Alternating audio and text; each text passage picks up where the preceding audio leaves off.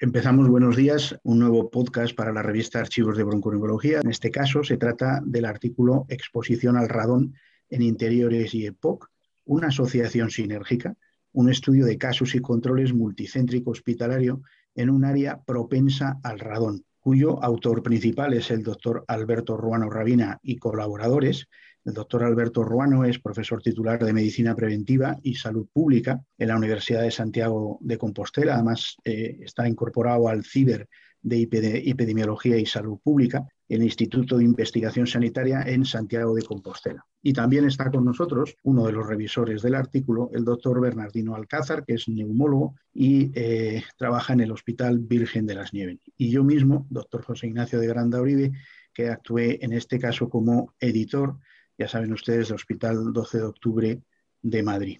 Entonces yo, en primer lugar, quería dar la palabra a Bernardino, a ver alguna pregunta que él pudiera hacer sobre este artículo. Gracias Nacho por, pasar y por dejarme que pueda entrevistar también al doctor Rubano. La verdad es que es un trabajo que cuando yo lo recibí me llamó mucho la atención, primero porque la EPOC es una enfermedad extremadamente frecuente en la población adulta española y aunque todo el mundo tiene en cuenta siempre el tabaco como un factor de riesgo, que es el principal, tal vez siempre dejamos al lado otros factores que pudieran influir ¿no? en, la, en esta enfermedad. Y tal vez la primera pregunta sería eh, específicamente el por qué realiza esta investigación el, doctor Rubano, ¿no? ¿Qué es lo que hace diferente a este trabajo con respecto a otros trabajos que ya había publicado en este campo de radón y riesgo de desarrollar EPOC? En primer lugar, lo que nos anima a realizar este estudio, que fue financiado con una beca de, de SEPAR, pues fue el, el desconocimiento que había acerca de la posible relación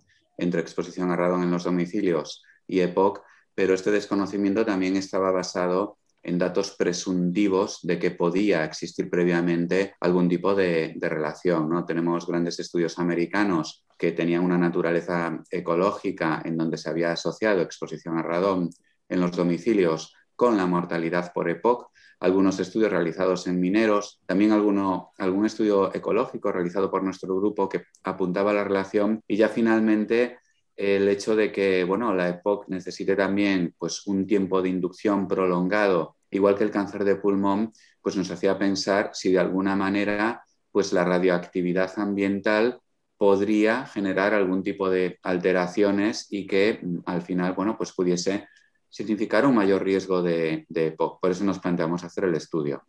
Y yo creo que una de las características principales, Alberto, eh, si, digo algo que esté erróneo, es que eh, la exposición a radón, como tú bien has dicho, se hacía en la mayoría de los estudios que había previamente utilizando pues códigos postales, etcétera, pero era inferida, ¿no? No sabíamos realmente cuál era la exposición a radón, ¿no? Y esta es una de las fortalezas del estudio, ¿no? ¿Puede este hecho explicar las diferencias con otros estudios que tú has comentado en los que sí se encontró eh, una relación o una asociación entre la exposición a radón y el riesgo de EPOC?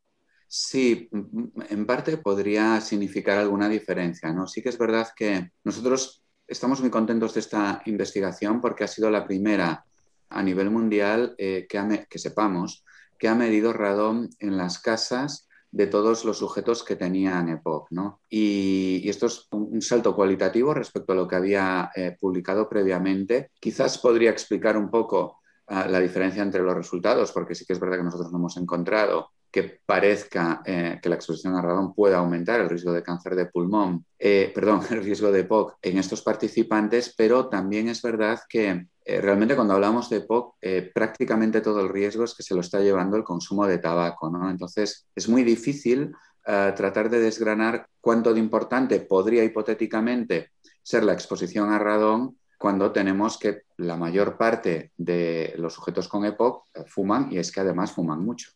Una, una, cosa importante en vuestro trabajo es eso, ¿no? Que habéis encontrado cierta sinergia, ¿no? También entre el radón y el, y el tabaco, ¿no? Lo cual es muy interesante, ¿no?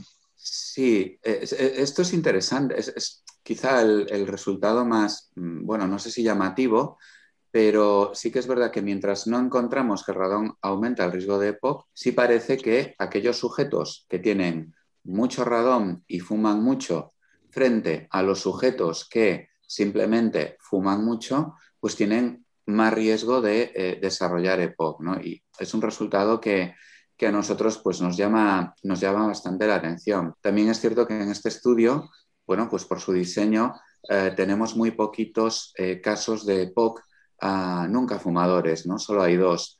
Entonces, al usarlos como categoría de referencia, pues sí que es verdad que podemos tener cierta inestabilidad ¿no? en la estimación del riesgo. Una pregunta, Nacho, que, a mí también me surgió ¿no? cuando revisé el, el, artículo, ¿no? que es que Efectivamente, o sea, todos los estudios de epidemiológicos, y tenemos recientemente publicado el EPISCAN 2, hablan que aproximadamente un cuarto de los pacientes que tienen EPOC en estos estudios nunca han sido fumadores. Y sin embargo, cuando uno va a hacer estudios clínicos eh, con pacientes, es muy raro encontrarse estudios donde esa proporción sea similar. No, no sé si eh, habiendo aumentado el número de pacientes no fumadores, a lo mejor hubiera cambiado algo el efecto del radón, ¿no? Sí, esto podría ocurrir, ¿no? De hecho, es una hipótesis que nosotros tratamos de, lanzar en el artículo porque eh, cuando nosotros analizamos la concentración de radón que hay en los domicilios de los nunca fumadores, pero también en los domicilios de eh, esos eh, casos de POC que han fumado muy poco, que también son pocos individuos, vemos que la concentración de radón pues, es bastante más elevado que en los sujetos con EPOC eh, y que fumaban mucho más. ¿no? Esto nos ha dado pie mm, a hacer un estudio que, está actualmente en marcha, en donde eh, pretendemos conocer cuáles son los factores de riesgo de la EPOC en personas que nunca han fumado, no han fumado en su vida. Es un estudio de casos y controles que está actualmente reclutando eh, tanto casos como controles y estamos muy satisfechos porque es un estudio financiado por el CIFIS. participan cuatro comunidades autónomas, seis o siete hospitales están aportando casos y realmente el volumen de reclutamiento es, interesante, ¿no? porque ya tenemos más de 170 casos, nunca fumadores, con lo cual pretendemos hacer, hombre, un estudio que sea un referente eh, internacional y tratar de una vez por todas de dilucidar si la exposición a radón puede o no eh, aumentar el riesgo de época aquí. Claro, ese sería el estudio que además creo yo que podríais unirlo a este mismo, ¿no? Es decir, personas con radón pero sin haber fumado nunca, ¿no? Un futuro trabajo, ¿no? Sí, nosotros en un primer lugar tenemos mm, que obtener estos resultados, tenemos, mm, está en perspectiva, ¿no? El hecho de incluir más de mil participantes, eh, de los cuales más de 300, bastantes más de 300 sean EPOC, nunca fumadores, publicar sus resultados. En este estudio no solo queremos saber cómo influye la exposición a radón, sino un mamital de tabaco, eh, también eh, la ocupación, eh, biomasa, prematuridad, aunque esto es complicado de, conocer, pero ya finalmente también unir estos datos a los 190 casos y controles que tenemos de este estudio previo ¿no? y tener un, un, tamaño muestral bueno, pues importante. una duda que tengo yo cuando leía este trabajo, Alberto, y cuando lo revisaba, era que si el radón se encuentra relacionado con la formación propia, ¿no? de cómo está formada la corteza terrestre en un determinado territorio, no sé realmente si podemos influir en que una persona tenga menos exposición a radón, no solamente ya por el problema respiratorio de la EPOC, sino también porque se asocia con cáncer de pulmón. Y en esto sí que es verdad que no tenía yo muy claro qué posibilidades de intervención habría desde el punto de vista para una persona para que no tuviera problemas respiratorios a largo plazo. desde luego es algo eh, absolutamente prevenible. ¿no? Yo mm, además creo que, mi opinión, ¿eh?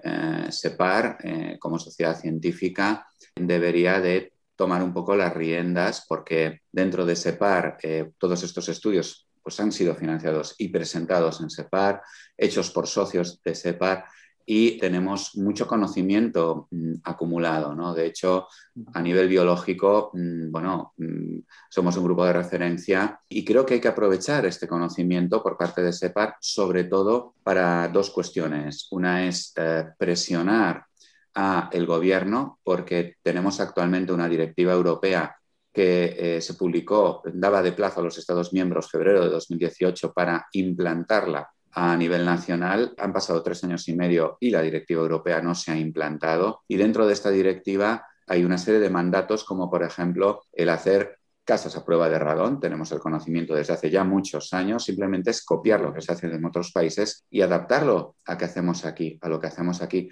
Pero no solo el ámbito residencial, el ámbito laboral es extremadamente importante porque pasamos ocho horas trabajando y hay zonas de España en las cuales pues hay una exposición a radón muy importante y tenemos conocimiento para evitar la entrada de radón en las nuevas viviendas y lugares de trabajo y también para eliminar el radón en aquellas viviendas y lugares de trabajo en donde lo hay, ¿no? aislar el subsuelo, ah, ventilación forzada, etcétera, etcétera. Claro, eso es, eso es algo que yo también me había planteado al, leer el, vuestro trabajo, ¿no? Me imagino que esa directiva europea indicará qué hacer, ¿no? En esas zonas donde hay radón y qué no, y qué no hacer, ¿no? También, o sea que eh, para poder construir o no construir, no sé, no sé cómo. Sí, la, directiva europea tiene una serie de patas. Una de ellas es establecer un mapa nacional de radón. Esto lo ha hecho el Consejo de Seguridad Nuclear. A nuestro 12.000 mediciones tiene el mapa nacional de radón. Nuestro laboratorio se encargó de medir 11 provincias españoles, eh, toda Galicia y toda la franja que va desde Asturias hasta Huelva. Hay comunidades autónomas sobre todo desde, una acción universitaria. En nuestro caso, por ejemplo, en Galicia tenemos el mapa de radón de Galicia que tiene 5.100 mediciones. Aquí estamos a años luz de lo que se hace en el resto de España. Esto por un lado. Por otro lado, estimar el impacto que tiene el radón, en este caso en la mortalidad por cáncer de pulmón, que es con lo que está asociado causalmente.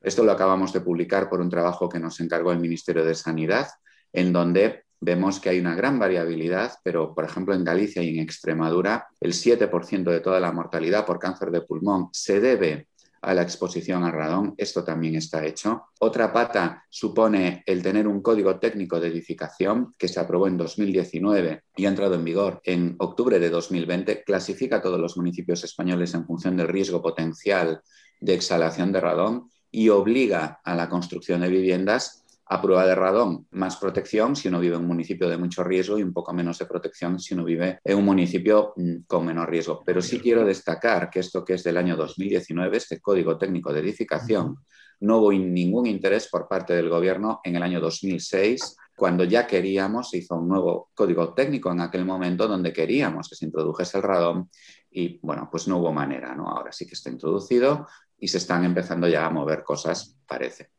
Muy interesante. Bernardino, tienes. Nada, yo lo único que me gustaría terminar, Nacho, es dándole la enhorabuena y las gracias al, profesor Ruano por haber publicado este trabajo, que yo creo que nos abre un poco la idea a los neumólogos ¿no? acerca de otras causas que pueden ser menos frecuentes, ¿verdad?, que el tabaco, pero que hay que tenerla ahí y que tienen también un, peso tanto en patología respiratoria en general, ¿no? no solamente en el EPOC, sino que también, como ha comentado el profesor Urbano, también en el aspecto del cáncer de pulmón. Así es que darle la enhorabuena y nada, desearle que vengan muchas más investigaciones que nos aporten evidencia en este aspecto. Sí, no, claramente las, las investigaciones sobre este tema es, son de su grupo, ¿no? Es decir, en, las referencias que él eh, pone en este trabajo, pues claramente la mayoría son del grupo suyo de, trabajo y creo que es algo muy interesante, como dice también Bernardino, y, nos abre una luz ¿no? de algo más que, puede estar influyendo y que, y que hay que tener en cuenta.